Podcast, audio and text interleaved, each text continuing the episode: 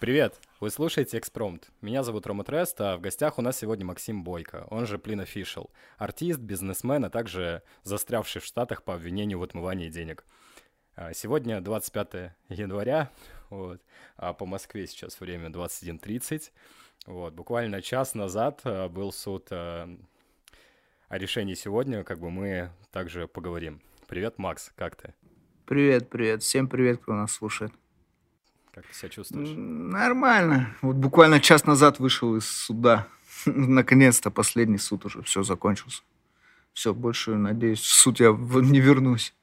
Надеюсь. Слушай, мы с тобой весьма заочно знакомы, э, перед записью обсуждали, вот, э, буквально через пару рукопожатий. У нас с Жаком, опять же, я для зрителей сейчас скажу, есть общий кореш, от которого я узнал еще до инфоповода, что тебя приняли в Штатах, вот, об этом, опять же, чуть позже. Э, сейчас хотел поговорить немного об истоках, да, типа о начале пути Плина Фишела, по крайней мере, для меня, вот. А, впервые о тебе я услышал где-то, наверное, в 2011 году. Вот, ты, как я понимаю, был в составе Swag Music, я же не ошибаюсь? Да-да, все так. Вот. А в июне 2012 года не стало Левы Твайса, который, полагаю, был фронтменом. Тут ну, же я да. тоже не ошибаюсь. Ну, вот. конечно. А, скажи мне, как изменилась жизнь вот тебя и остальных участников после того, как Левы не стало? Ну, конечно, все, ну, это потрясло всех очень сильно, конечно. Э, понимаешь, Лева, он такой тип был, который вообще сильный очень сам по себе человек был. Он именно заряжен был на успех. То есть это настоящий хасл был. Настоящий. Он, у, него, у него реально вся жизнь была это чисто хасл и рэп, и все. Он ничего в жизни больше не делал, никаких целей у него не было, кроме как разбогатеть на музыке или сдохнуть. А хасл он делал для того, чтобы поддерживать свою движуху просто. Ну, вот. Я к тому, что, а что, ну, типа, что в итоге? Как, как вообще? Я помню, что там произошло, там, то ли на кухне, да, что-то вот такое. Я слышал, причем из тусовки э, от ребят, и, типа, и в целом, когда инфоповод вот этот вот весь пошел, я такой, блин, пиздец. Ну да, видишь, я вообще, кстати, в тот момент в Питере не находился, я был вообще в другом месте, и мне просто, по-моему, Джон Фар мне Гаган скинул типа, все, типа, Левы, короче, больше нет. Я такой думаю, да ну нафиг, типа, что случилось? У него, видишь, у него реально очень токсичные отношения были с его на тот момент бабой, да, и как бы там было очень много моментов таких, то есть мы, мы же тогда на тот момент реально жили как туса, у нас была трехкомнатная хата на Садовой улице в Питере, в самом центре, это самая, наверное, известная рэп-хата вообще во всем городе была, потому что там движ конкретный там мутился. И мы там все жили и тусили, и Твайс тоже там жил, как бы э, периодически. У него и своя хата была, где он с этой бабой жил. И когда у них какие-то траблы были, они были постоянно, он постоянно пригонял к нам, и мы тусили там. И постоянно была такая движуха, что мы ему говорили, твоя, типа, ну, эта движуха ни к чему хорошему не приведет, эти отношения токсичные, их надо заканчивать реально. Он это все понимал, но он ничего не мог с этим сделать. Он говорит, пацаны, я не, вот не могу, говорит, голова понимает, а, а ноги все равно идут обратно.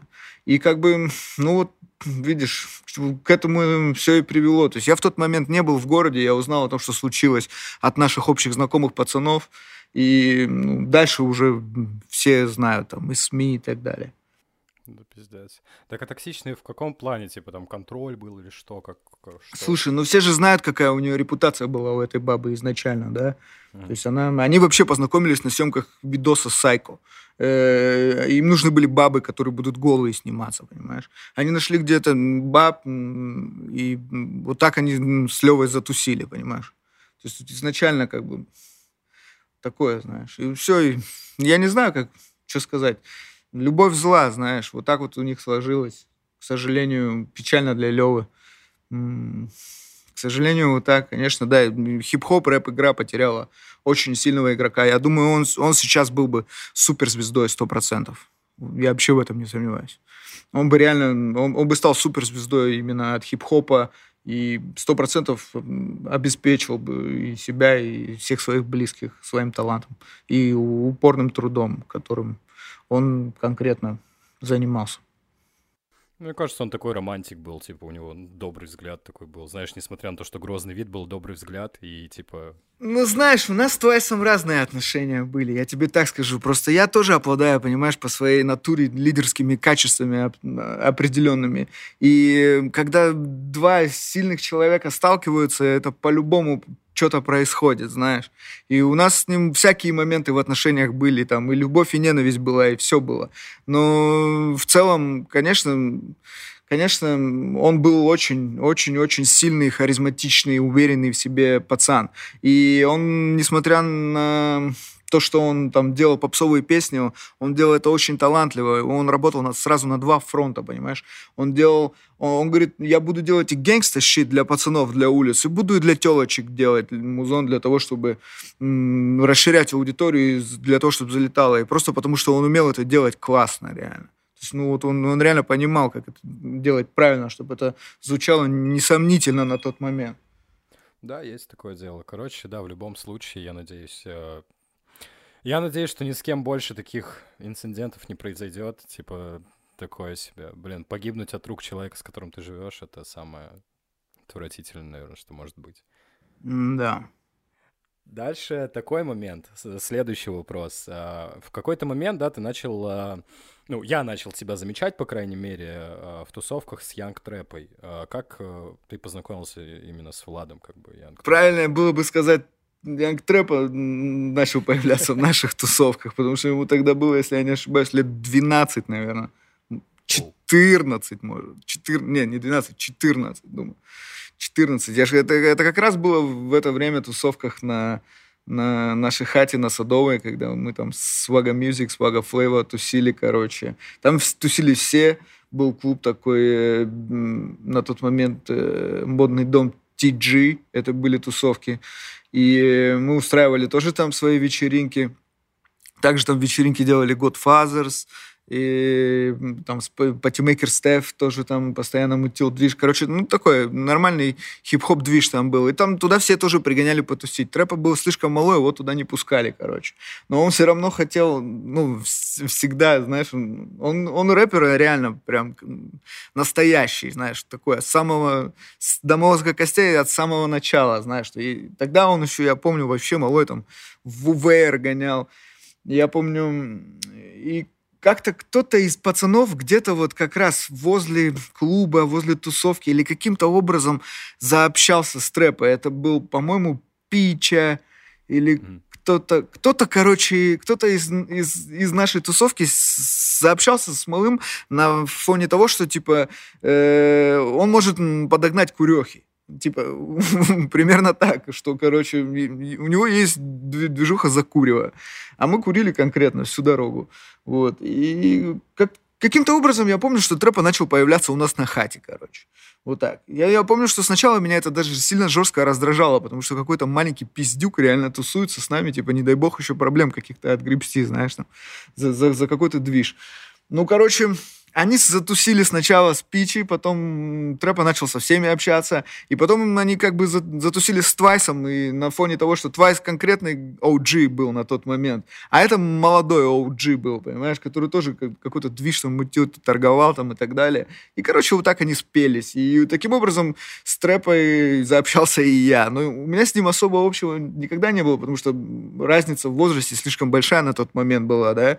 То есть мне тогда было условно 23 года, да, а ему там сколько, 15, например. Ну, прикинь, разница, ну, серьезная, да. И как бы я все равно как-то относился к нему как к малому, знаешь. А, но через время как-то вот, не знаю, он все равно как-то со всеми пацанами общался, пересекался, какой-то музон записывал на тот момент, и потом начал зачитывать так, что мы уже как, как бы начали заценивать, говорить реально кайф молодой, красавчик, реально. Ну, он, видишь, фишка в том, что у трэпа он всю дорогу слушает правильный хип-хоп, американский хип-хоп. То есть он там mm. рос на Лил Уэйне, знаешь, там на всем э, э, южном звуке и так далее. И он реально, ну, понимает, он там заморачивался переводом их текстов и так далее. То есть он как бы изюм этот понял, понимаешь, суть, каким должен быть рэп и как его делать именно на русском языке, но правильно, по-американски. И это то, как бы, за что я всегда топил и как, как мы с пацанами из, изначально вообще смотрели на музыку, да, то есть мы всегда хотели делать именно кайфовый западный рэп на русском языке, то есть чтобы стандарт качества, звучания и посыла был ну, определенных западных форматов, знаешь. Uh-huh. И, короче, и поэтому э, таким образом заобщались с трэпой. А потом я вообще, по-моему, улетел в Китай, и я жил, короче, в Китае, в Таиланде и так далее. Мы не особо были на связи, но я начал замечать, что там какие-то новости про трэпу пишут, что он постоянно где-то, ну, какие-то инфоповоды дает, плюс релизы выпускает и так далее. Ну, то есть, как бы, таким образом, ну, я потом, когда вернулся, они общались с Хайвеем, и как-то вот мы затусились на тот момент конкретно. И он уже подрос, знаешь, уже как бы с ним можно... Ну, конечно, он все равно он кошмарил сильно, я в ахуе с него был всю дорогу, реально. Но, но он уже хотя бы был не совсем маленьким, понимаешь, пиздючком. Он уже как бы, ну, уже, уже, уже был подростком, можно так сказать, уже как бы, ну, более-менее взрослым пацаном уже стал. И эта разница в возрасте уже сократилась на тот момент, знаешь. И все, мы тусили, курили. Вот именно в те времена и начали записывать вот эти бешеные треки. А, я знаешь, как помню еще, с чего все еще началось этот движ? Я когда прилетел последний раз, я на, у нас была студия в Поднебесной, э, тоже легендарное место, там много релизов записано и хитов. И, короче, я пригнал на студию, у меня были записанные проекты свои, как раз тогда это микстейп Траволта был еще. Я уже пригнал записанным микстейпом, мне все это надо было сводить. И я когда в, один, в одной из сессий на студии просто слышу, трек играет на квартале. Э, блин, и слышу, горячо валит, а уз, не узнаю, кто читает реально. Я говорю, типа, Бакшу, братан, это кто, кто так дерзко базарит реально? Он говорит, а это Гамблет малой, типа, что, помнишь, типа, Янгам, трэпы, Карифан? Это, говорит, вот их трек, вот трэпы, куплет, вот твой. Я послушал, говорю, нихуя себе, круто, молодцы, реально прокачались пацаны.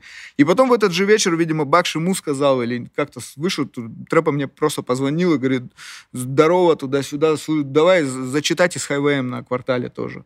Типа, я говорю, давай, конечно, без базара сделаем. Все, мы зачитали туда по куплету, потом начали тусить вместе у Хайвея дома. Это было на Кирочной улице. Я как раз тогда жил у Хайвея, потому что я тогда в Питер прилетал, у меня вообще не, ну, у меня не было ни недвижимости, ни съемной квартиры, ничего. Я просто жил вообще в другой стране. И прилетал чисто Хайвею и э, обрубался у Хайвея.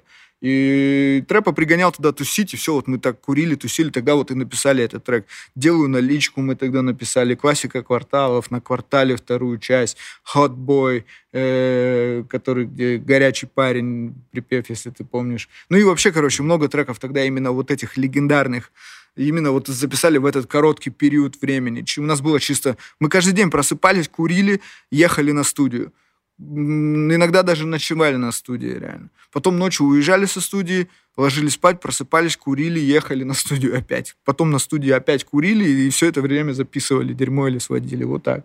И, либо тусили там просто, пока кто-то записывает и сводит дерьмо. Как всегда. На всех, на всех питерских студиях просто, мне кажется, так и происходит. типа. Ну, по крайней мере, вот на тех, на которых мы тусили, да, у нас никогда не было такой запары, знаешь, студии. Мы никогда не было такого, что мы ходили там за деньги писаться или просили кого-то или так далее. То есть мы всегда понимали, что нам нужна своя студия, нам нужен свой движ. Плюс уже на тот момент у нас были мобильные студии, то есть я же говорю, я записывал свои релизы вообще в разных концах света, реально.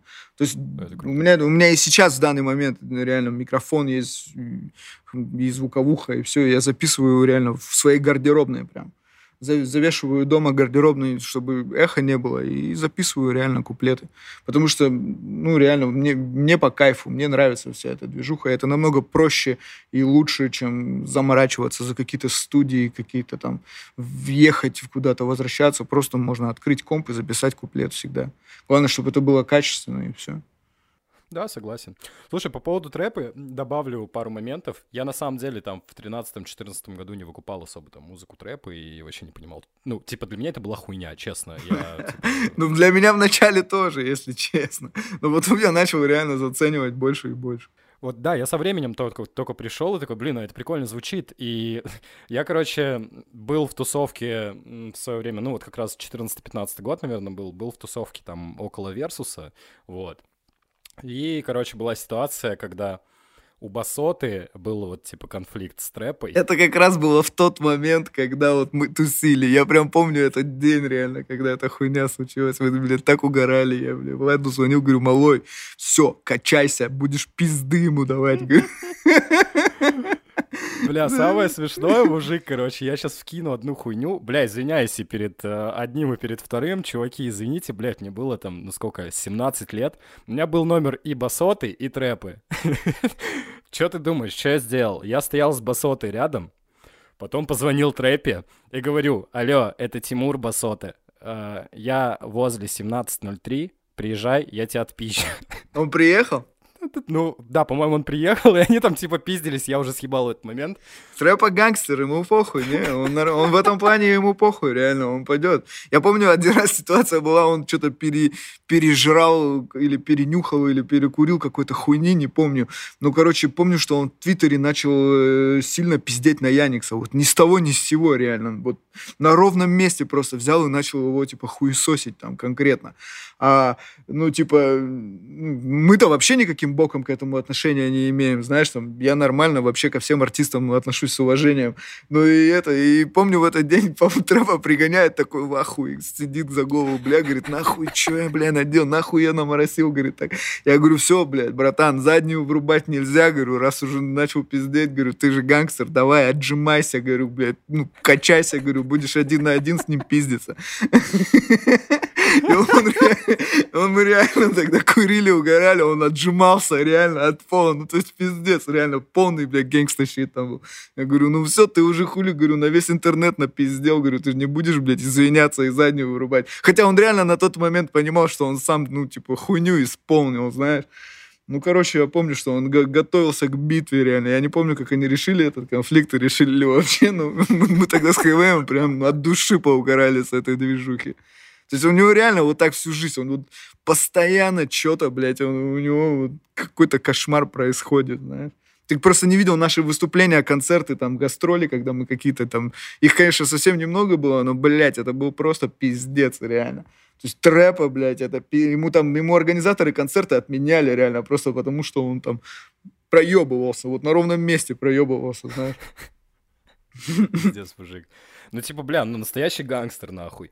При том, что, ну, типа, в то время, вот серьезно, Трэпа не выглядел как гангстер, но вел себя как гангстер, типа. Сейчас да, Трэпа выглядит как гангстер, ну, типа, блин, что-то не знаю, типа. Блять, второй срок мотает, нахуй, уже настоящий гангстер. У меня никакого дисреспекта к чуваку, понял, типа, ну, просто блин, тогда он выглядел прям охуенно. Вот, как раз сейчас, типа, вопрос к этому, что, типа, как тебе вот Янг э, Трэпа сейчас и вообще вот, творчество, вот последний релиз э, вышел? Слушай, ну он крутой, он талантливый чел. Я всегда на музыку отношусь, рассматриваю точку с точки зрения таланта и опыта создателя. Мне вот на весь этот там имидж, хуимидж, мне реально, ну, как бы, конечно, это важно, особенно сейчас, да, то есть сейчас визуал решает, и вся вот эта торговля, да, которую я, если честно, вообще терпеть не могу, эту торговлю.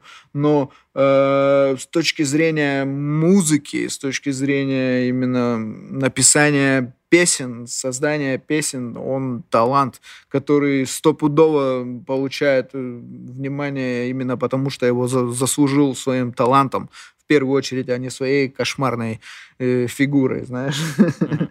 Вот. Поэтому я, не знаю, я послушал альбом, мне понравился, реально. Нормально вообще, классно звучит. Есть песни, прям, которые прям хорошо понравились.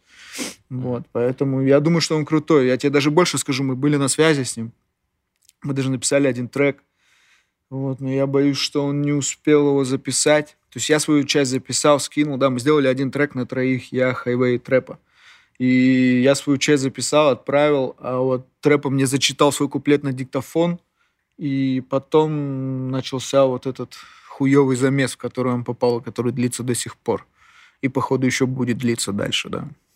Ну, типа, блин, я поэтому не доверяю женщинам в этом плане, ну их нахуй. Типа.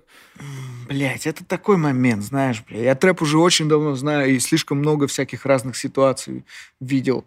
И я тебе могу сказать, что такое могло случиться и раньше, на самом деле. Я ну, знаю, я знаю, мужик. Ну да, но, бля, я просто не понимаю, как он ну, реально... Бля, он пять с половиной лет отсидел, если я не ошибаюсь. Это пиздец как дохуя. Это очень дохуя. Еще и в русской, блядь, тюрьме. Это просто умножить на, на сто раз, понимаешь, по тяжести.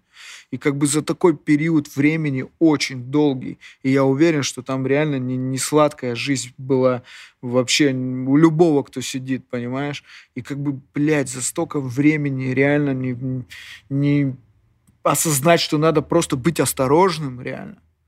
Я не да, понимаю, да. я не понимаю. Вот этого я не пойму реально. Особенно, как бы, он, понимаешь, этот трэп, я же его хорошо знаю, именно его личность, психотип его, реально. Он безбашенный. Он вышел типа, суперзвезда, он чувствует, что он суперзвезда, бля, да. реально, понимаешь? Он думает, что все, я суперзвезда, мне все можно, понимаешь? А в первую очередь, когда на тебя столько внимания общественности, ты больше всего уязвим, уязвим в этот момент. Реально. Потому что просто какая-то баба, блядь, напиздела на тебя, и все, и ты поехал. Понимаешь? Если бы он не был Янг Трэпа и так далее, может быть, этого и не случилось бы, понимаешь? А тут как бы, блядь, пиздец. Конечно, я чувствую ужасную, ну, как бы, ситуацию. Мне, мне его по-человечески, как, как своего реально пацанчика, которого я знаю всю жизнь, мне искренне жаль, что он попал в такую глупую, тяжелую ситуацию, реально на ровном месте, когда у него реально есть все, вот реально его мечта практически сбылась, да, занимайся музыкой, делай то, что ты любишь, и все, и, и, и живи вот этой жизнью. А он, видишь, из-за того, что, видимо, там долго находился, он вот ждал этого, мечтал, вышел, дорвался, знаешь, и да. чуть-чуть именно переборщил, занесло его именно прям. Ну, тут момент есть такой, типа, знаешь, а, э, я касательно релиза добавлю. Я его сейчас не слушал, а, вот. А, ну, релиз трапы последний, трэпы, блядь, mm-hmm. трапы это уже про других, вот. Я релиз Трэппы последний не слушал, но мы спорили вот как раз с корешем по поводу того, что он мне говорил, что, бля, сто процентов сейчас Трэппа выйдет, и, типа, его пацаны подтянут, вот. А, я говорил, что да не, мужик, типа, ну, музыка Трэппы а, на данный момент уже, ну, скорее всего, не будет продаваться. И мы, типа, спорили-спорили. В итоге выходит клип и фит с Моргенштерном. Mm-hmm. Он такой, вот видишь, я говорю, ну хорошо, типа, Алишер его подтянул, базару ноль, ну, типа, я говорю, посмотришь, что будет дальше.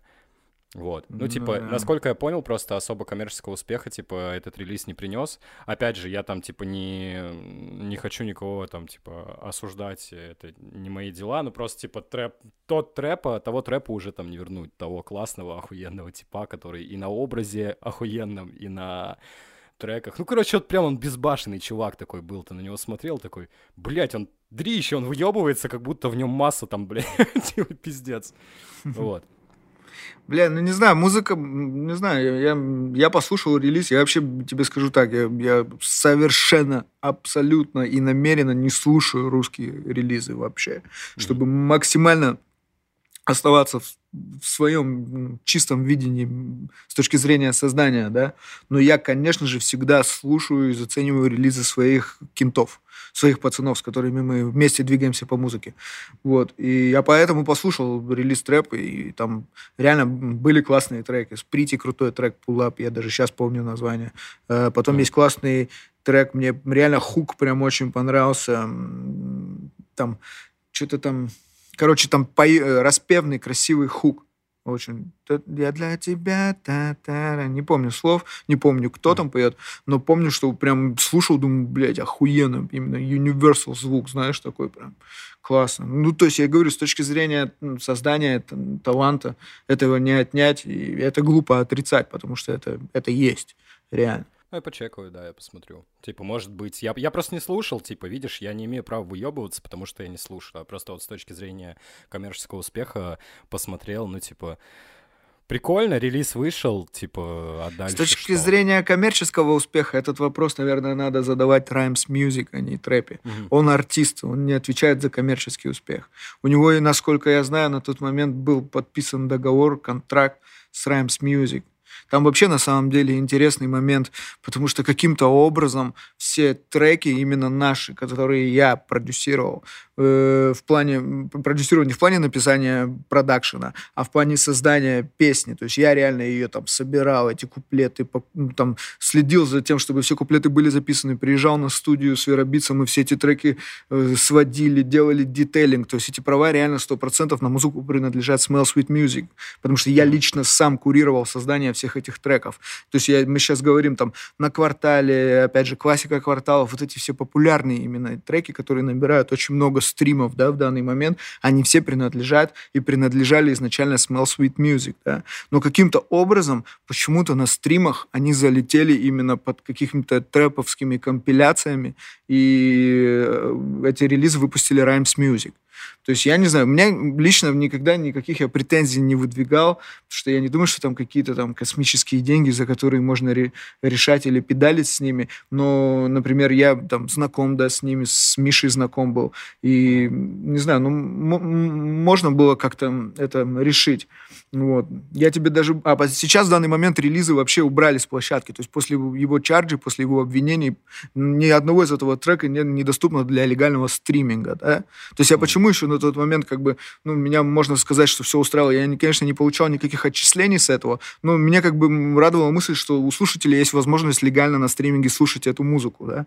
А сейчас даже такой возможности нету. Я вот реально недавно хотел переиздать э, свой микстейп Killer Verse называется, первую часть. Uh-huh. И там как раз э, в трек-лист входят вот эти все эти треки. Но когда я отправил э, релиз с, уже на как-то легализацию, э, мне реально сказали о том, что вот эти там номера у каждых треков есть по лицензии, да, и эти номера mm-hmm. просто уже уже типа заняты. То есть их реально на стриминге нету, но они принадлежат уже, как получается, другой звукозаписывающей компании, да, которая их присвоила.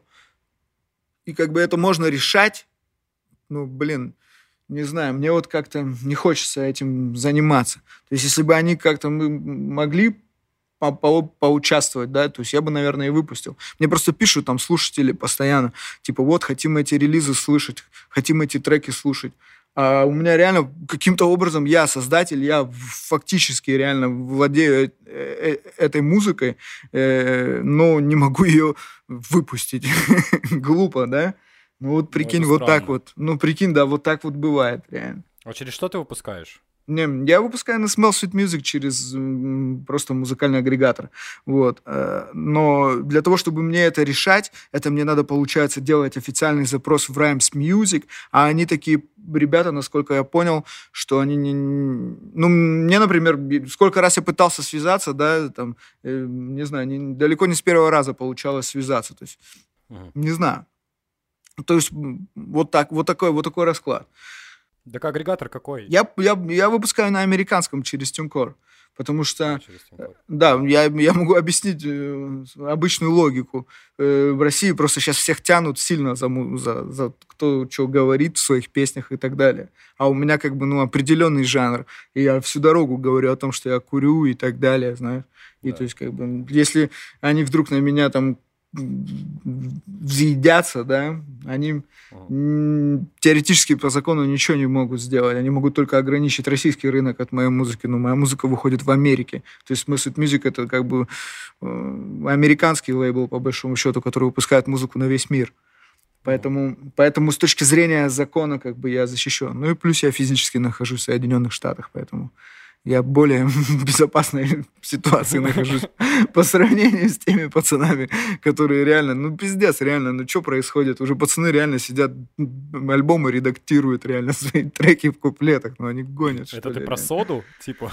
Ну, я, я видел какие-то новости, я этого чела не знаю, не знаком, я и с музыку его не слышал, но какие-то новости видел, читал, что, типа, чел выпускает альбом, блядь, и редактирует все слова в своих песнях, ну, пиздец, вы скажите это Вискалифе реально или кому-нибудь. Вот смешно. Они просто, ну, конечно конечно.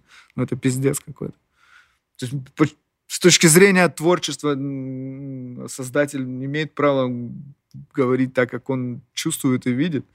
а то, как воспринимают это слушатели, то есть есть возрастной ценз, да, там 18 плюс, 21 плюс, да, все как да. бы, ну, так это и должно работать. Нахуя пацанов-то, блядь, реально там уголовные дела заводить, это пиздец. Как с Хованским, да, я, блядь, конечно, этого... Я не помню, пересекался я с ним когда-нибудь или нет, но чел такой, знаешь, для меня не, не, не, не самый приятный, знаешь. Но mm-hmm. как бы к нему не относись реально, ну, блядь, пиздец, ну как так реально? Вот я просто знаю, что такое сидеть в тюрьме, знаешь. Это, mm-hmm. блядь, ну, я базара нет, я в американской сидел, там вообще санаторий, курорт, блядь, по сравнению с русскими. Ну, как бы все равно я знаю, что это такое. Даже с точки зрения психологии, понимаешь? Когда ты там ну, сидишь да. и понимаешь, что, блядь, какого хуя, что я здесь делаю вообще, и как так получилось, пиздец. Да, а тут реально. Поэтому, ну, куда катится этот мир, я не знаю вообще, что дальше как артисты будут делать, я не знаю. Но я вот для себя решил так, что я выпускаюсь в Америке, и просто выпускаю музыку на русском языке, но из Америки, под американской юрисдикцией. Поэтому как бы для меня тут все, все четко. Ну, мы контракт подписали, типа, мы через он, у меня же тоже музыкальный лейбл, типа, мы э, контракт подписали с НЦА, это российский агрегатор. Что-то я слышал про такое. Да, да, типа с ними там дохера людей работает. Лепс, типа через них выпускается Максим, выпускается через них вот эти вот новые Уджибуда, Майот, Сими, все вот эти вот типы. Ну, ну они конкретно типа... под российской юрисдикцией работают. И если да, они захотят, да, они тебя вздрючат. Да. Да и плюсы бабки пиздят стопудово, я уверен. Не думаю, что реально какой-то русский блядь, бизнес может реально прям все прозрачно работать, не думаю. Да блин, и деньги еще приходят, понял? Типа, они приходят в рублях. Мне так непривычно, типа, мне, ну, я до этого работал с другим агрегатором, типа, на PayPal э, капали деньги в долларах, то есть там по 2-3 тысячи, типа, баксов приходило в месяц, э, типа, mm-hmm. вот именно с, э, со стримингов. Я такой, о, заебись. И, типа, ты по курсу уже там, типа, ждешь, когда поднимется, и, ну, выводишь. Да. Ну, сейчас, кстати, нормальный курс, насколько я знаю. Сейчас рубль сколько? 77? 78? за 100 тысяч баксов тебе дают 8 миллионов рублей почти. Это ж охуенно. Да, да. Это вообще кайф. Типа, поэтому такой момент. Вот. Э, слушай, перейдем чуть-чуть еще, да, типа вернемся еще прям в, в, в самое раннее детство твое. Вот. Э, Конечно. Расскажи немного о себе, собственно, о своем детстве и как зарождался артист в юном Максиме Бойко. Вообще, из какой ты семьи? Из средней, из обеспеченной или вот из самой вот обычной, как, как у всех? К сожалению, именно в самом начале я, мы, у меня родители, мама, у меня мама была продавщицей в магазине, а отец электромонтером. Ну, то есть самая, самая обычная семья. Родился вообще в маленьком городе на севере России. Я уже говорил об этом когда-то где-то. Город называется Муравленко. Это Ямало-Ненецкий... Я с Нового Уренгоя. А, ну, я, я, кстати, был в Новом Уренгое не раз. Реально. У вас там проходил окружной фестиваль хип-хоп культуры, реально. Я там был. Я это помню, реально. Да, круто, круто. Я был в Уренгое. Я знаю Уренгой. Уренгой тоже, конечно, еще то место. Но Муравленко, поверь, еще хуже, потому что меньше. Это пиздец. Ну, именно вот эта северная движуха, короче. И, ну, там, знаешь, там нету... Я особо реально богатых людей там даже не видел никогда. То есть там все примерно на одном уровне. Ну, ну, как бы да, да и вот именно, мне кажется, это неправда реально. Но ну, опять же, видишь, опять же, про что мы говорим, хорошее. Для кого-то хорошее 2000 баксов в месяц, знаешь. Я, например, не знаю, я на 2000 баксов, наверное, месяц бы и неделю бы не протянул бы, реально. поэтому, поэтому это все относительно, знаешь. Вот. А, а так, тот, в те года это было совсем прям туго. То есть я реально там... Мы жили с родителями в однокомнатной квартире всю дорогу, знаешь. У меня есть еще младший брат, 10 лет разницы. У нас, у нас даже с ним отдельных комнат никогда не было. Мы с ним всегда спали вместе, короче, в одной комнате. Вот. Э, если, если так прям говорить как есть, да, то Самый, то есть я не могу сказать, что я прям чем-то сильно обделен был, но реально у меня были моменты, я помню в детстве, когда я там хотел какую-то игрушку, знаешь, приходил так к маме, просил, она говорила, сынок, ну она стоит 500 рублей, мы не можем себе этого позволить. Вот так вот, знаешь. То есть совершенно не богато я жил, моя семья была совершенно обычная, но тем не менее я всегда был окружен там любовью и заботой, и в этом плане вообще как бы, то есть у меня хорошая семья. У нас не было никогда сильно как бы много денег, да и вообще в принципе денег никогда не было раньше, э, но тем не менее я хорошо, то есть мое детство было счастливым, как ни крути, знаешь. Uh-huh. Так что мы каждый там год ездили в отпуск там, то есть на море там и так далее. То есть это было всегда. Поэтому как-то нормально. То есть обычная Ванапу, жизнь маленького северного города. Ну, мы на Украину ездили там. У меня отец с Украины родом. Вот, там вообще, я помню, там такие трипы устраивали, реально, там, четыре дня на батиной девятке, знаешь, там, четвером. С я, мама, папа, брат и папа за рулем. Четыре дня на девятке, четыре тысячи километров в одну сторону, знаешь, типа того. Ну, романтика, нормально. Я, я с удовольствием вспоминаю эти времена. Так да что не, нормально. На самом деле я тоже иногда романтизирую вот эти вещи, и меня даже порой, типа, заебывают, типа, чего ты, блядь, в прошлое возвращаешься? Я говорю, блядь, да там было классно, типа. Во-первых, не было ебаного интернета, типа, горки вот эти ледяные заливали, когда в городе, знаешь, типа, ты как... Ну да, типа. ну холодно было, пиздец, вот это я реально навсегда запомнил, и поэтому я, блядь, теперь живу в Майами, реально, потому что нахуй, блядь, этот холод, реально ненавижу эту зиму стрёмную, реально. Я даже в данный момент вот нахожусь в Питтсбурге, реально тут эта зима просто, блядь, меня заебала. Это снег реально просто, блядь, реально пиздец какой-то. Жесть, жесть. В Нью-Йорке, кстати, вообще жопа, блядь, зимой. Вот реально в Нью-Йорке, вот у меня друг Макс есть, если знаешь. Вот, да, и слушай. он в Нью-Йорке живет, короче, и он живет прям на Брайтоне, это прям возле океана, блядь, я там, когда зимой был, я охуел, реально. То есть я реально на севере родился и вырос, у нас там, ты сам знаешь, да, в Уренгое по минус да, 50 реально лупит. Ну, блядь, поверь, такого холода, сука, я никогда в жизни не испытывал, как в Нью-Йорке на океане, там, не знаю, в, в плюс 10, вот так, блядь, там так ебать, просто сводит нахуй, реально челюсть сводит реально. Ну, влажность. Пиздец, как холодно. Да. Да, мне кажется, влажность играет роль. В Питере я, бля, и, чтобы ты понимал, я на севере раз там в 4 года болел гриппом там каким-нибудь, и то, блядь, меня нужно было, на меня нужно было покашлять там 20 людям, чтобы я заразился. А тут, короче, я в Питер приехал, ну, я когда переехал в Питер э, с севера, вот, я по-моему, в первый же год заболел гнойной ангиной, и теперь она, типа, хроническая такой, блядь. Ну, типа, из-за влажности, потому что ты э, дышишь, типа, холод, холод попадает на, на всю эту хуйню, типа, он в сосульки во рту превращается. Ну, типа, вот как-то мне так объясняли. Я такой, блядь. Да, бля. В Америке еще, блядь, не дай бог заболеть, блядь, у тебя медицинской страховки нет. Ты охуеешь. Ну, ну, у меня, слава богу, есть, у меня все семьи мои. Но, блядь, я помню времена, когда у меня не было медицинской страховки, реально, в Америке, и ты, блядь, думаешь, не дай бог, сука, зуб заболит, реально. На 10 тысяч баксов встреваешь автоматически просто. Там, за любой, не знаю, у меня ребенок, когда родился в Майами, еще тогда тоже страховки не было. То есть мне просто за педиатру, обычный сеанс к педиатру стоит на рубли 15 тысяч рублей. Да? Ну, как бы для меня это, не, слава богу, не критичные деньги были. Но ты обязан просто по закону это делать, иначе ты ребенка к педиатру не приведешь там, через там, две недели после рождения или типа того, то ну, к тебе полиция домой приедет. Поэтому, да, да, да, там так. Поэтому, короче, тоже приходишь к педиатру, знаешь, в чем заключается визит. Просто приходишь, здравствуйте, здравствуйте, все хорошо, все хорошо. Ну ладно, спасибо, до свидания. Все, блядь, 200 баксов. Так что, блядь. Охуенно. Так, а у вас ребенок гражданин, получается, уже не России, правильно? Не, у меня ребенок гражданин Америки, да, прям от рождения. Имеет право голосовать и быть избранным, да. Будущий президент. Да, в отличие от меня, блядь, реально с судимостью я, я не, не, не могу голосовать. Нормально. Так скажи мне, а как ты в итоге к музыке пришел вообще? В какой момент ты начал заниматься? Ты еще в, Муром... в Муравленко этим начал заниматься или уже по приезду в Питер? Да, да, да, я еще с самого... Все правильно, конечно. Ты что, Питер-то я вообще, я еще после Муравленко еще Челяба была, потом только Питер. А-а-а. Вот. Э, да, я музыкой с самого детства как-то вот увлекся. У меня был друг в школе, и мы как-то, блядь, с пятого класса мы с ним начали рэп слушать, реально, кассеты у нас были, короче. И начали первые уже куплеты на реальном классе в пятом уже писать, записывать. На... Тогда еще такая была, еще компов ни у кого не было. Были магнитофоны чисто с функцией записи. И ты ставишь два магнитофона рядом. На одном там играет проигрыш какой-то, а на втором магнитофоне запись нажимаешь и читаешь свой рэп. Вот так записывали первый куплет. То есть самого раннего, там, не знаю, с 12 лет, наверное, с 13 лет.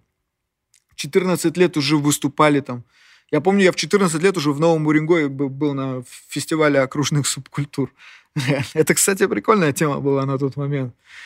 Я не знаю, ты был, был, был там, нет, когда-нибудь слышал про это? Да, да, бывал. Блин, назвали, типа, в надым выступать. Там же, ну, типа, ну тоже...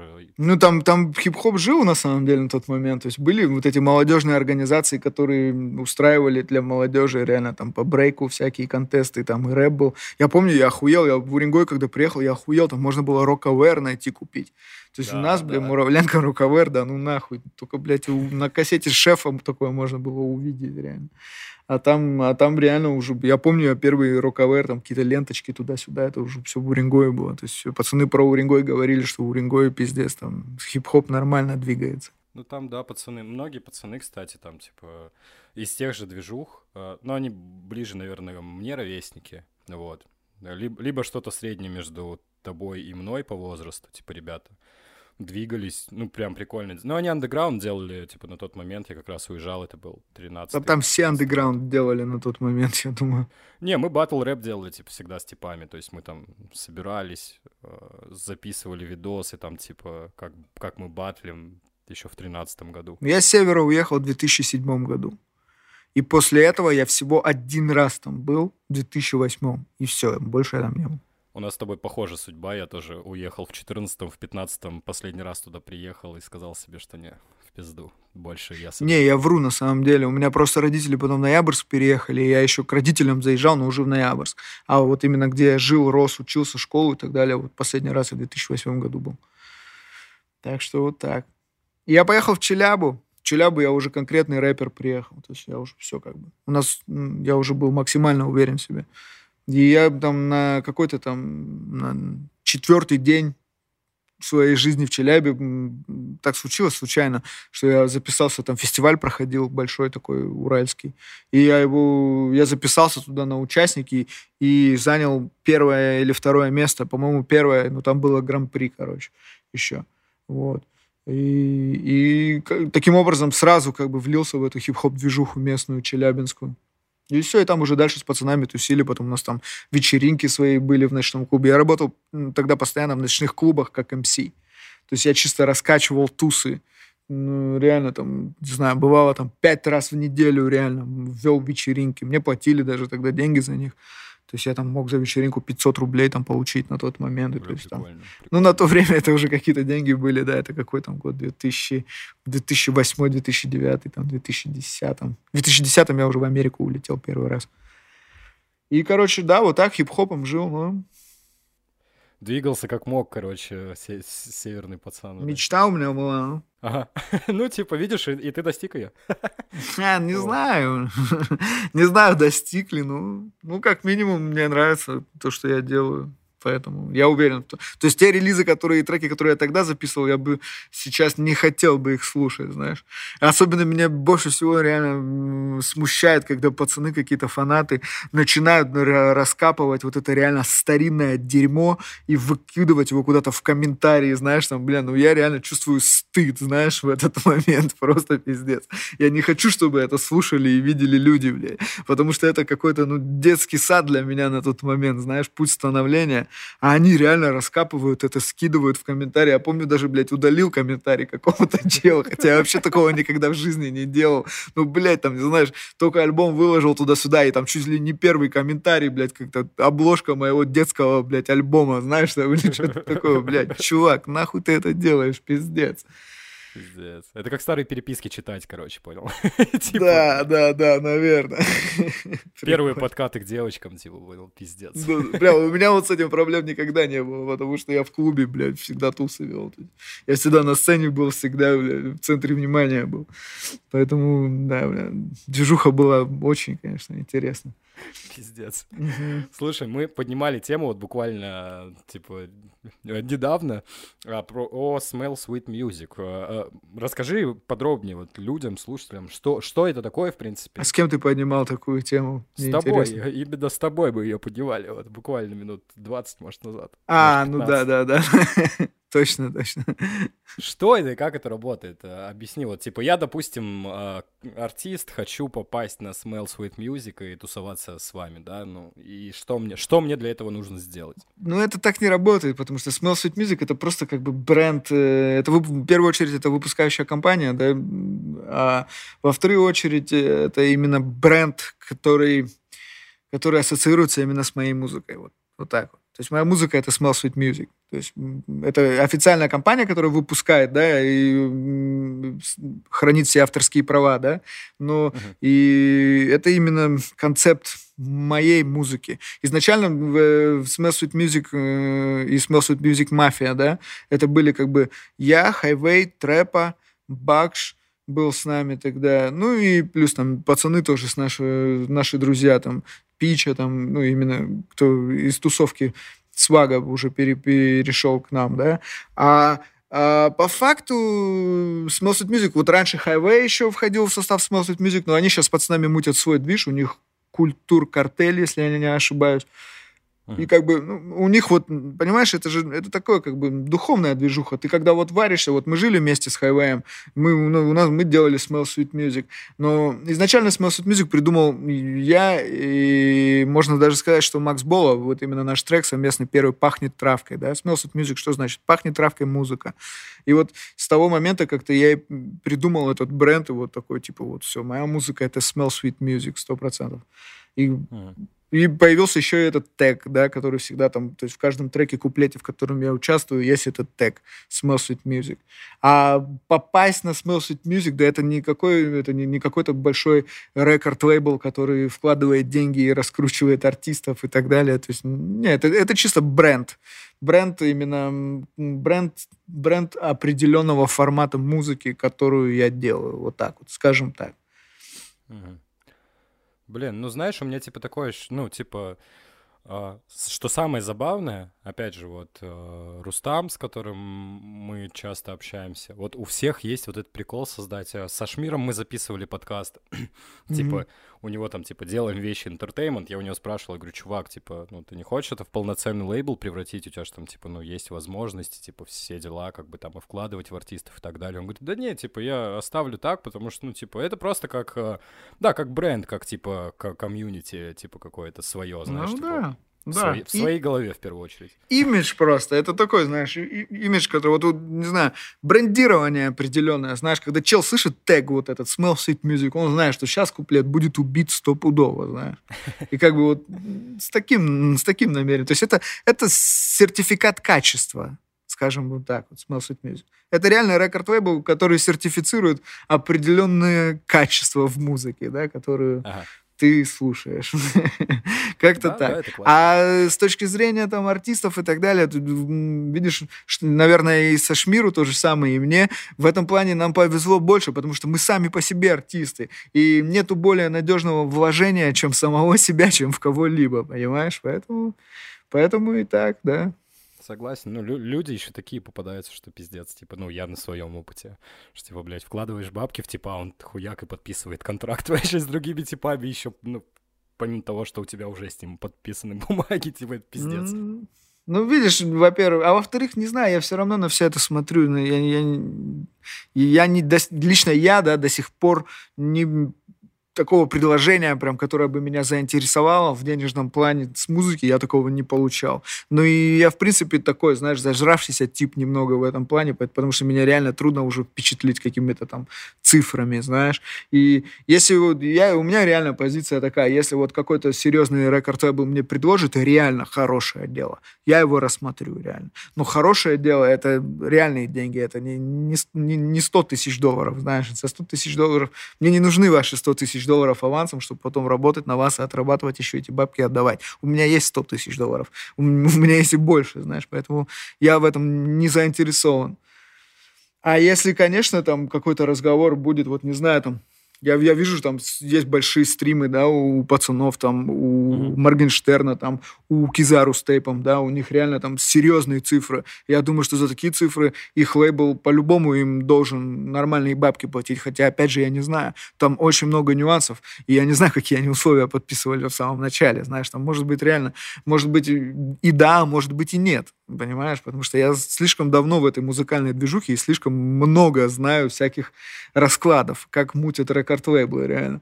Поэтому это такой момент. Но если бы ко мне кто-то реально бы обращался с каким-то серьезным предложением, то я бы хуй пойми на что не подписался бы, сто процентов. Потому что я сам могу все делать. Да, конечно, типа, есть, если есть финансовая возможность, нахуя, типа, ебать мозги, да, типа, и с, с какими-то там типами где-то что-то суетиться, доебывать, мутиться, типа, да ну нахуй. Ну да, пацаны же обычно от безысходности как бы на это идут. Конечно. Это реально, все так думают, реально кажется со стороны, там, пацаны имиджи себе там выстраивают, что они там крутые и так далее. по факту реально, бля, ни у кого бабок нет. Вообще ни у кого, реально. С музыки нихуя. Реально, вот до сих пор в России, ниху, ну, не знаю, единицы по пальцам можно пересчитать, кто реально может позволить себе, не знаю, там, что-то больше, чем какой-то средний бизнесмен, знаешь, с музыки. Так что, так что это такой момент. Пока еще не знаю, я, я чужие бабки не считаю, но насколько я знаю, такого пока еще пиздец бума нету, знаешь. Ага. Ну, типа, да, я с тобой согласен. Типа, тут, блядь, типа... В России в крайне сложно с монетизацией музыки, на самом деле, ну, объективно. Просто мы с кем-то э, обсуждали этот вопрос. Типа тут, начиная даже с цены подписки на цифровые там платформы, допустим, вот я Apple Music пользуюсь, и чекаю, типа, там подписка 169, по-моему, не знаю, типа, по-моему, что-то около того. Бля, ну это на самом деле охуенно, потому что здесь я в Америке за Spotify, например, 12 баксов получил в месяц. Это косарь на русские бабки. Ну, мы брали, типа, аккаунт э, Apple Music за 9,99, типа, баксов, то есть 10 долларов, короче. Ну, и музыка по-другому монетизируется, опять же, типа. Так и есть, да, так и есть. Да, поэтому такой момент. Вот. Слушай, Сейчас, я же правильно понимаю, тебе 30 ровно? 31. А, 31. Вот. Я 90-го, да, года рождения. 30, получается, в этом году тебе 32 уже будет. Да. Шикарно. Скажи мне, доволен ли ты жизнью своей почти 32? Да, конечно, блин. У меня в 32 есть намного больше, чем у, наверное, 90% населения России, поэтому мне грех жаловаться, реально. У меня все в порядке просто грех выебываться. Ты живешь в Америке, у тебя жена, ребенок. Что еще, блин, ну, для да. счастья нужно? Ну да, мы живем реально... В... Америка хорошая страна, реально. Mm. Я я это понял еще в 2010 году, когда первый раз сюда прилетел. То есть меня разорвало реально от того, как это охуенно. Я просто тогда был еще молодой, глупый, болел всей этой рэп-движухой и реально там совершал некоторые неумные поступки, знаешь, из-за которых мне потом пришлось много времени потратить, чтобы сюда вернуться обратно. Вот. Но как бы курс я наметил сразу, знаешь, то есть я сразу понял, что Америка это пиздец реально. И здесь реально можно быть кем ты хочешь и жить как ты хочешь реально. Главное никому не мешать, не нарушать закон реально. И все будет нормально. Но даже и тут я, блядь, встрял, знаешь. Но опять же, опять же, я тебе говорю, просто многие тоже, наверное, не совсем понимают, что реально со мной случилось, да. Сейчас э, вот как раз-таки к делу, э, собственно, и перейдем. Э, расскажи мне, пожалуйста, как ты провел последние 24 часа до задержания, вот. И с какой целью? Я же правильно понимаю, тебя на таможне где-то остановили? Не-не-не, они прям в Майами домой ко мне пришли в 5 а, утра. я понял. Короче, в моей голове это представлялось так, что ты, типа, полетел, у тебя, в, типа, в рюкзаке были, там, 25 тысяч баксов, правильно? Вот, и, типа, тебя на таможне остановили и такие спросили, типа, откуда деньги, ты не смог ответить, и они такие, а, пройдемте-ка, начали допрашивать, типа, как вообще, расскажи, как это произошло. Не-не-не-не-не-не, все вообще было совершенно по-другому. Изначально, смотри, я в последний раз, то есть я из Америки уже, получается, два года не выезжал, да, то есть я уже два года живу в Америке пол, полноценно. А, до этого я прилетал, улетал. То есть я прилетал, чуть-чуть пожили, чуть-чуть мы с женой жили в Калифорнии, потом вернулись обратно в Питер, потом я опять гонял в Калифорнию, потом опять улетали там, в Нью-Йорк и так далее. То есть мы, я жил как бы на две страны, на Россию и на Америку. Но потом, короче, когда уже моя жена была беременная, да, то есть я конкретно понимал, что я просто обязан своему ребенку дать американское гражданство, просто потому что у меня есть такая возможность, да. И да, чтобы ты понимал, еще когда я рассказывал про вопрос о страховке, да, то есть ты понимаешь, ребенка родить в Америке без страховки, это тебе не к педиатру реально сходить. То есть это совершенно другие цифры, реально. И, и, и на тот момент, то есть я при, при, принимал решение о том, что по-любому, вот у меня есть, слава богу, деньги, у меня есть документы в Америку, чтобы поехать, и все такое. И мы по-любому должны родить э, нашу дочку в Соединенных Штатах. Вот. И, короче, и мы с женой это обсудили, такие, да, делаем. И я вот прям как сейчас помню, и мне тогда в Питере так комфортно жилось и охуенно, мне так никогда сильно в России не нравилось, как тогда, реально. То есть у меня настолько жизнь была беззаботная на тот момент, реально. И я просто, ну, реально, мы жили и кайфовали, вот, вот честно. Вот тогда прям в Питере, как сейчас помню, еще прям и друзья все, и по музыке там и так далее. Ну вот вообще все было схвачено охуенно, реально. Я тогда, помню, еще полетели, мы в Анапе с Бакшем свели альбом, вот этот, который как раз только сейчас недавно вышел. То есть вообще все как бы было ништяк. Ну, мы такие, ну все, едем, короче, в Майами по-любому, чтобы сделать документы сразу от рождения ребенку. Окей. Мы, я как сейчас помню, я вылетел, короче, в, э, прямым рейсом с Москвы в Майами. Это было 19 января, короче, 2020 года. Мы прилетели туда, и на таможне, на американской, это обычная процедура, они выборочно людей отправляют на double-check, на дополнительный контроль. Нас отправили на double-check. На double-check е э, меня спросили, что ты, кто ты, куда ты едешь. Я говорю, вот все нормально, вот такой-то, такой-то, вот у нас типа медицинский сервис есть, agreement и все дела. Они такие, окей, сколько денег с собой везете? Я говорю, у меня 20 тысяч долларов с собой. Они говорят, окей, 20, ну, чтобы вы понимали, да, то, что в прессе раздули, это все полная хуйня. На каждого члена семьи можно вести 10 тысяч долларов. То есть лимит у меня совершенно не превышал. Абсолютно. Я далеко не первый раз в Америку залетал с двадцаткой, десяткой на кармане. Если один лечу, всегда беру десятку. Если вдвоем с женой, всегда берем двадцатку налика. Просто потому что так проще. Потому что за вайр платить комиссию и так далее. Легче, когда есть наличка на руках, чтобы пойти сразу да. там за аренду проплатить и так далее. То есть в, банка... в Америке, чтобы ты понимал, даже с банка бабки дернуть трудно реально. Я вот реально два дня назад, мне надо было снять 10 тысяч баксов со своего счета, счета, и я, блин, реально пришел, а, не пизжу, не 10, а 18 мне надо было снять. Я прихожу в банк, у меня лежат на моем банке деньги, все, я говорю, дайте мне 18 штук. Они говорят, извините, я могу дать только 5.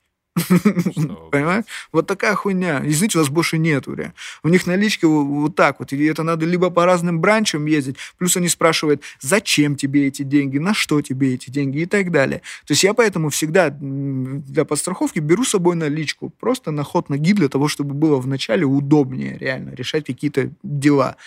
И в тот момент не превышала сумма совершенно. Просто, э, э, понимаешь, там в чем прикол? Ты можешь с собой вести любую сумму, какую хочешь, хоть миллион долларов наличными. Просто ты должен их декларировать. А если ты не хочешь декларировать, то до 10 тысяч долларов на человека включительно.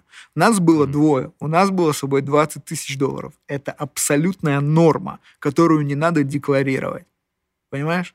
Все. Они меня допросили. Не допросили, а опросили. Да? Они спросили, куда ты, где ты, где твой адрес? Я сказал, вот в Майами, в Авентуре, вот моя квартира. Они говорят, окей, сколько у тебя денег? Вот 20 тысяч долларов налично. Окей, цель, какой, как, с какой целью в этот раз приехали? Говорю, вот у меня жена беременная, медицинский сервис.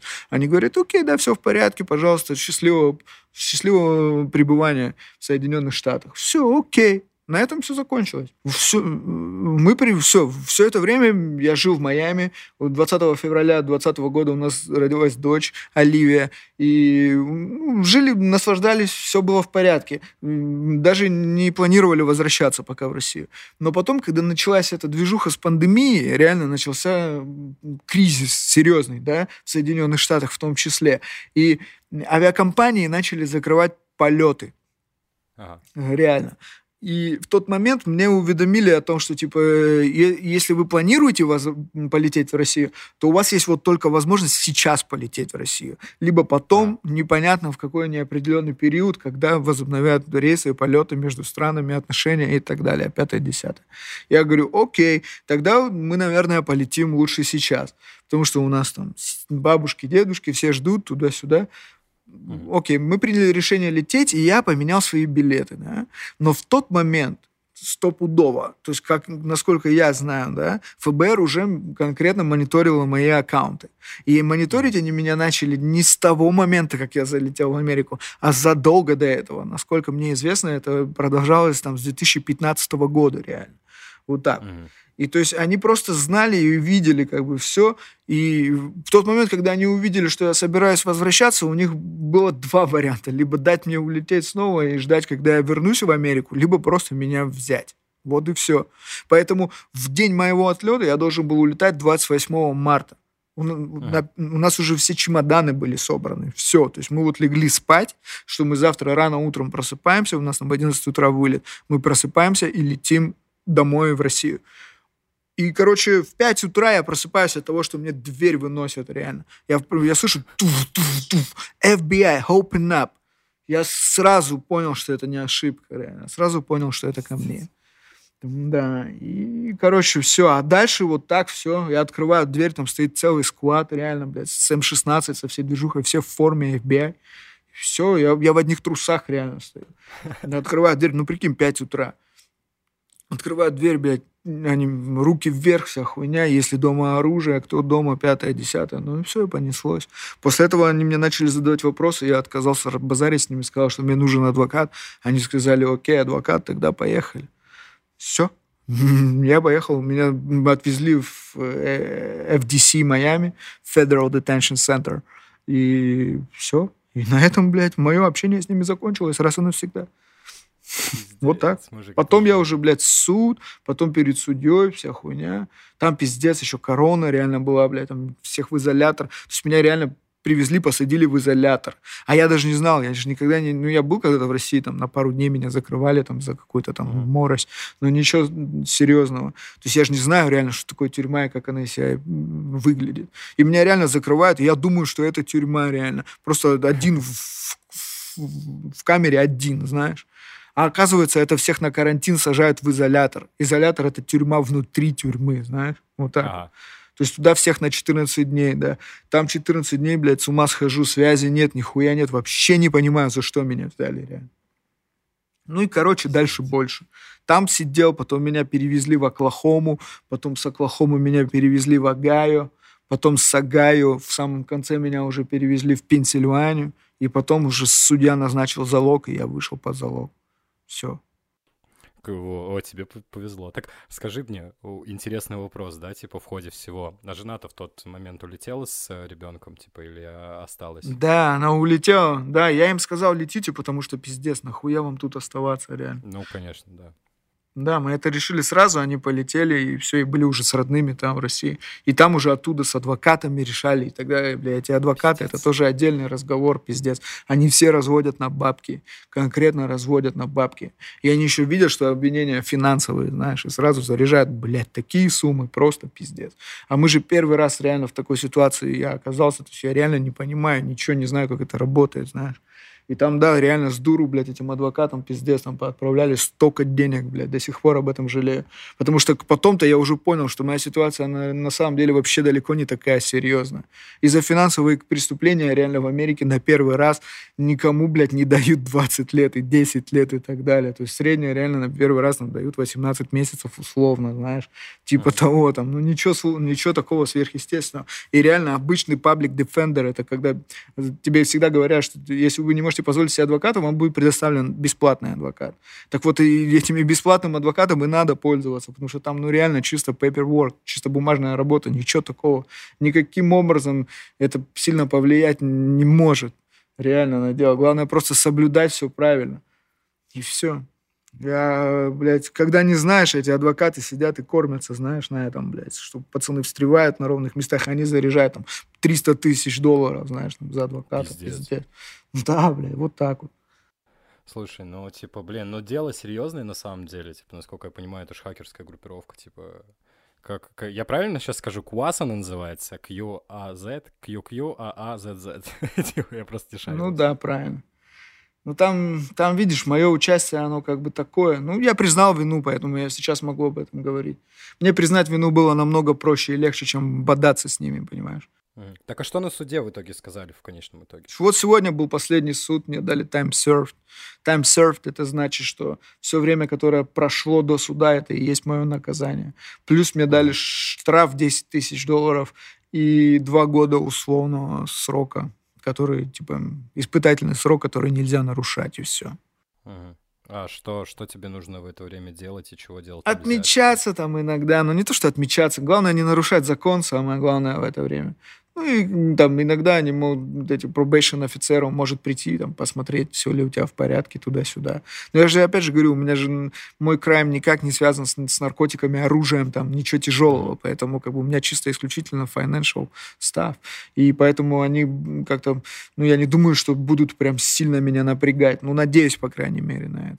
Конечно, конечно, ну, ну драг-тесты давали мне поссать уже пару раз. Все нормально. Пиздец. Так слушай, а сейчас ты, получается, не особо выездной, да, в Россию, типа? Ну, у меня, видишь, вариант такой, что я могу просто уехать отсюда навсегда и никогда больше сюда не вернуться. Ну, ближайшие, там, скажем, 20 лет, пока мой ребенок не, не достигнет совершеннолетия. Mm-hmm. Вот. И либо я могу здесь остаться, и все. Ну, я думаю, вариант второй. Я думаю, выбор очевиден, да. Да. Слушай, ну а скучаешь вообще по дому, по России, по родителям? Или они приезжают сами? Ну, знаешь, как тебе сказать? Конечно, у меня есть определенная ностальгия, но я, я постоянно на YouTube смотрю видосы всякие, как типы рамсят с мусорами, с русскими, реально. И меня это очень прям, блядь, вдохновляет. И вот именно, что пиздец, ну, сразу отбивает желание туда ехать, реально. Потому что, ну, блядь, Россия очень душевная страна, хорошие люди там живут, но система просто пиздец какая вообще. Очень, очень, недоразвитая система, реально. Во всех вообще отношениях. Поэтому... Ну, есть в этом что-то. Согласен с тобой. Вот. Ну, типа, у меня следующий вопрос как раз был, где, на твой взгляд, лучше жить в Штатах или в России? Я думаю, тут ответ очевиден. Типа, ну да, я думаю, ну мне, не знаю, нам, мне нравятся Соединенные Штаты, мне нравится, что здесь закон и порядок, мне нравится, что здесь реально система, иногда, конечно, до идиотизма настроена, но, по крайней мере, она напоминает идеальную, знаешь. Uh-huh. У, них, у них такая тема, понимаешь, в чем фишка между Россией и Америкой. То есть у них же все эти проблемы тоже были. Просто эти проблемы были очень давно. И именно исходя из своего опыта, решения проблем, они и пришли к такому абсолюту, понимаешь? То есть у них тоже была коррупция, у них все это было, понимаешь? И поэтому такие законы и по поводу коррупции там и все, все этим связаны. Uh-huh. Поэтому как бы, поэтому, поэтому вот так. Поэтому все четко, да. Здесь работает ништяк, и мне здесь по кайфу. Может быть, когда-нибудь я тоже перееду куда-нибудь. типа, вот.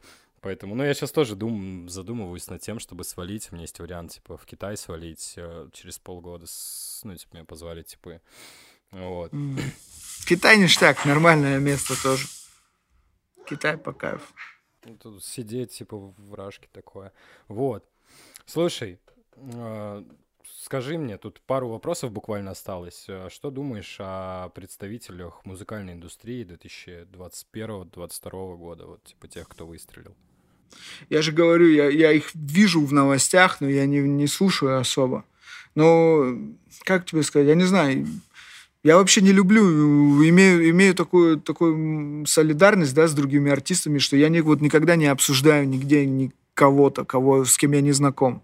Реально, я считаю, это неправильно. Не то, что неправильно. Я считаю, просто если ты обсуждаешь или другого артиста, то ты как бы сразу заходишь на уровень фанатский, что ли, или что-то такое, знаешь. Либо, если там другие как, с каким-то дизреспектом э, обсуждают, там, да, он хуйню несет туда-сюда. То есть я считаю, что это тоже неправильно. Потому что если этот артист э, реально артист, и у него есть аудитория и внимание, то он по-любому заслуживает как минимум лояльного отношения просто потому что он в игре так же само, как и ты, знаешь. Поэтому да, я да. не могу ничего, я не могу ничего сказать реально плохого точно ни за кого. Но так, чтобы вот я реально заценил, и меня кто-то впечатлил в последнее время. Не знаю, есть крутые пацаны реально. Есть крутые пацаны, которые реально прикольную, хорошую, качественную музыку делают. И мы сотрудничаем, мы записываем. То есть я реально записал там за пару месяцев больше 45 куплетов. Уже, думаю, под полтинник реально набил. То есть мы реально записали, я записал и сольный релиз, и также записал совместный альбом с одним очень интересным и артистом, которого вы знаете, точно знаете. Ага. И, ну, и мы, мы договорились, что мы не будем афишировать, мы просто его красиво сбросим, но там альбом реально разъеб, и он именно совместный. Ага. Так что, Это так что вот так. Интересно. Ну, у меня, у меня политика в этом плане простая. Если реально охуенный трек, то я записываю свой куплет. Просто потому что мне нравится трек и все. Я реально записывал там с некоторым... То есть я, я реально таким артистом записал этот куплет, с которыми вы точно не ожидаете меня услышать на совместных треках. Но это произойдет реально. Бля, звучит интересно. уже. А скоро выйдет это, весь этот движ или нет? Это уже зависит от них. Это зависит от них уже. Это же гостевые куплеты. А, а, а мои, ну вот реально, это совместный альбом, который мы записали, мы хотим выпустить весной, реально. Так же самое, у меня готов сольный тоже релиз, прям свеженький. Изначально это было EP, но я уже, не знаю, уже реально там 8 или 9 треков, поэтому это уже EP сложно назвать, может, это будет просто альбом. Вот. Ну, мини-альбом, да. Ну да, может и больше. Я говорю, я слишком, не знаю, меня на один момент так прорвало реально, что я прям нон-стоп Вчера только за день три куплета записал. Конкретных больше. Да. Ну, я всегда, видишь, у меня раньше были всякие тоже заморочки там за студии, тут постоянно переезды туда-сюда. Сейчас вот тоже я, я в данный момент в Питтсбурге, но я уже через четыре дня возвращаюсь домой в Майами и отправляю все отсюда, всю там, технику, мебель. Мне нельзя было штат просто покидать до суда. Вот суд сегодня прошел, поэтому я уже могу ехать домой в Майами. И пока буду технику отправлять, вот как раз две недели не смогу записываться. И буду чисто ковырять демки, которые там у меня есть. Записанные уже. Был вопрос, знаешь, какой? Типа, типа суд выделяет вообще жилье какое-то, или ты сам за свои деньги? Не, не, не, не, не, за свои бабки, конечно, никто ничего. Суд тебе выделяет жилье вот там, где я находился до этого. Там, там тебе выделяют жилье. Ну, кстати, знаешь, бля, по сравнению с тюрьмой там э, русской, с этим пиздецом, там, пытки и так далее, то, что я вот реально наблюдал последние события, блядь. Американская тюрьма — это санаторий, реально. То есть, там, конечно, тюрьма, бля, не, не дом, но, знаешь, там, в принципе, все по-человечески, реально. Все, то есть, все права человека соблюдаются, знаешь, нормы, нормы там по стандартам. Там просто ну, давит, конечно, психологически, что ты не семьей и так далее. Ну и то, что приходится маленькое пространство делить с незнакомыми людьми. Вот. А так в целом, да даже все эти пацаны, которые там сидят, там реально со мной типы сидели, блядь, один 20 лет сидел, уже, прикинь, света белого не видел 20 лет, другой 23 реально сидел, чел, прикинь. Там реально типы с 2002 года вот так вот сидят, знаешь, они iPhone, блядь, в руках не держали, реально. Вот такие челы со мной сидели, и они все вообще нормальные, nice ребята. То есть с ними можно вообще ну, нормально и пообщаться, и пошутить, и, и там, ну, реально вообще, то есть нет такого, знаешь. Обычно самые такие наглые и дерзкие те, кто первый раз, знаешь, залетает или второй раз залетает. Но их на место ставят. У меня реально были там ситуации, я давал пизды даже там одному черному уебку, который себя там пиздец какого гангстера строил, реально он там, типа, блядь, там, у него свой, там, блядь, стор был, знаешь, он там, типа, бизнес свой двигал. И что-то, блядь, короче, разок он меня бестил, я его отпиздил. И, и потом сидел за этого в изоляторе, блядь, вместе с этим дебилом. Помирились? Не, меня потом перевели в другую, в другую тюрьму, в Пенсильванию. Сколько ты в общей сложности, типа, находился именно, ну, типа, в заключении там? Девять месяцев я сидел. А, ну, типа, бля, ну это, да, это на самом деле, типа, сейчас без иронии, это достаточно большой срок, типа, я, блядь, месяца не, не просидел. Блядь, знаешь, по сравнению с тем, что трэпа, блядь, отмотал и сейчас еще будет мотать, это вообще детский сад. Еще и в каких условиях. Но я тебе честно скажу, конечно, это, блядь, это, это кажется долго, очень бесконечно долго, когда ты там находишься. Когда ты там находишься, кажется, что, блядь, другой жизни у тебя как будто бы и не было никогда, знаешь. Это реально самое тяжелое, это ментально реально находиться. Uh-huh. Ну, там тоже, знаешь, у меня, блядь, были всегда, ну, слава богу, у меня с деньгами не было проблем. И у меня всегда бабки на телефоне было. Я реально с женой, мы там целый день, блин, чуть ли не на телефоне базаре. У меня реально рамсы были с пацанами, что я трубки занимаю постоянно. Тоже, кстати, не дешевое удовольствие из Америки звонить в Россию. Они бабки там на всем стригут, реально. Ну, конечно. Ну, я вот так как-то время проводил. Спортом занимался, там фильмы смотрел, дохуя фильмов смотрел. Там, там всем радио, прикинь, раздают при входе, реально. Берешь. Просто заезжаешь в трибу, тебе дают целый запечатанный пак, там, куртка, штаны, туда-сюда, круксы, прикинь, все дела, то есть такое, и новенькое радио с наушниками, знаешь, запечатано. Ты хоп, его открываешь, музычку сразу погнал, уже как-то полегче. И все телеки висят, которые в корпусе, они настроены на радиочастоту, ты типа радиочастоту переключаешь и смотришь фильм. Плюс там DVD-шки все дела. Ну, короче, знаешь, пойдет. Реально. Девять месяцев, конечно, долго, пиздец, но слава богу, что так, знаешь. В изоляции, без интернета, типа, да, все. Вот да, бля, без интернета, без нихуя. С семьей вообще. время провести не можешь. Ну да, это, это, это самое тяжелое, реально, что во всем этом было. А так, что, все нормально, все, у меня суды закончились. Только не нарушать условно досрочное, как бы, и все, как бы. И все нормально будет. Да. Да блин, благо, мужик, ну его нахер, типа, вот эти все приколы, тем более у тебя ребенок сейчас, типа, я прям, я рад, что все закончилось, и все закончилось хорошо. Ну, реально, типа, Ну мы... да, слава богу. Хоть какой-то плюс этого есть, да, что теперь мы живем с семьей здесь, в Соединенных Штатах, да. Это, это такое, я ценю это, короче. Как бы там что ни случилось, реально, я рад, что все вот так вот развернулось. Да, что не делается, то к лучшему. Ну да, это точно. Слушай, последний, самый последний вопрос. А, он такой, типа, а, абстрактный, задается всем. А, Топ-3 трека в твоем плейлисте, вот, топ-3, они могут быть сейчас, типа, либо вот те, которые тебе вот на всю жизнь, которые ты готов слушать, типа. Базара нет, ну, на первом месте, на первом месте это вот прям стопудово сейчас, это Фредди Гибс и Джедекис. Э, Black Luminary трек называется.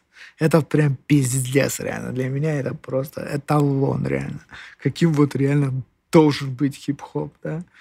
Вот, да. Потом на втором месте на втором месте, не знаю, но мне еще нравится, ну вот опять же, пускай это будет Фредди Гибс, у него есть трек такой Problems Freestyle.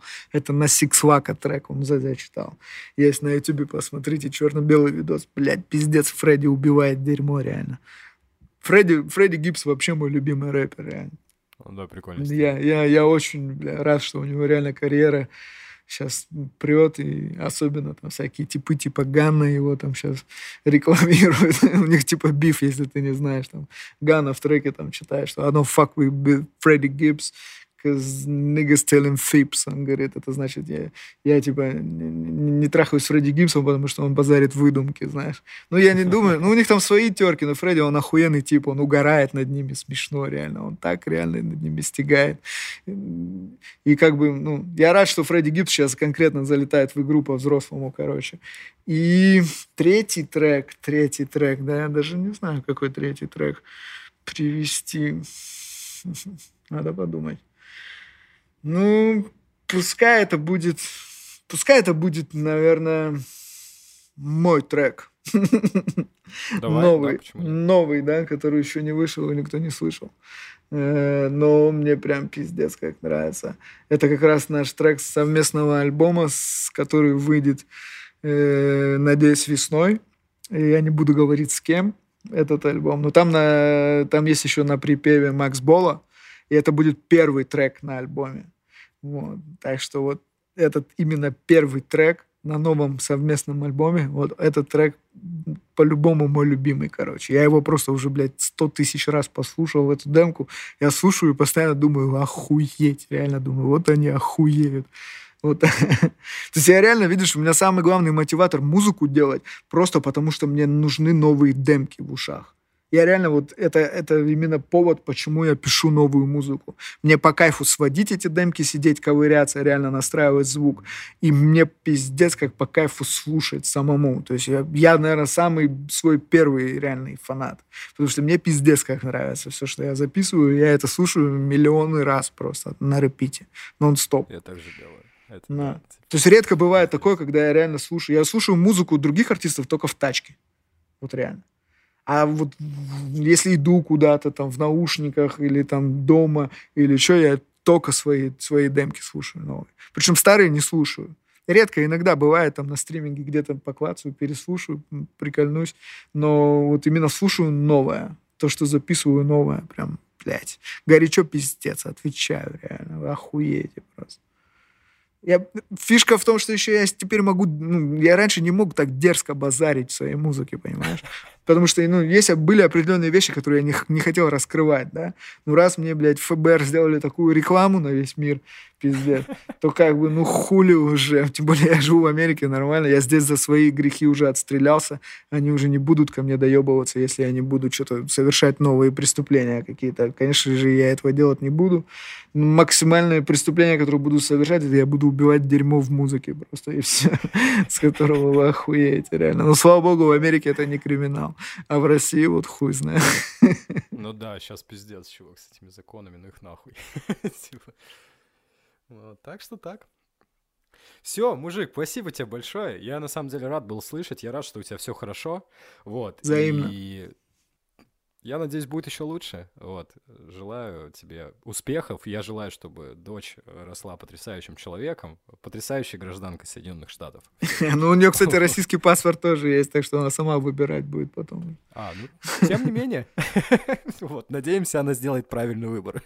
Ну, все зависит. Вдруг Россия реально выстрелит так, что пиздец. Так что так. Все. Всем спасибо, кто слушал. Йоу-йоу. Кайф. Plin Official Worldwide. Слушайте классную, качественную музыку. Это правильно. Макс дело говорит, так что слушайте Макса. Кайф. Все, мужик, обнял. До связи. Давай.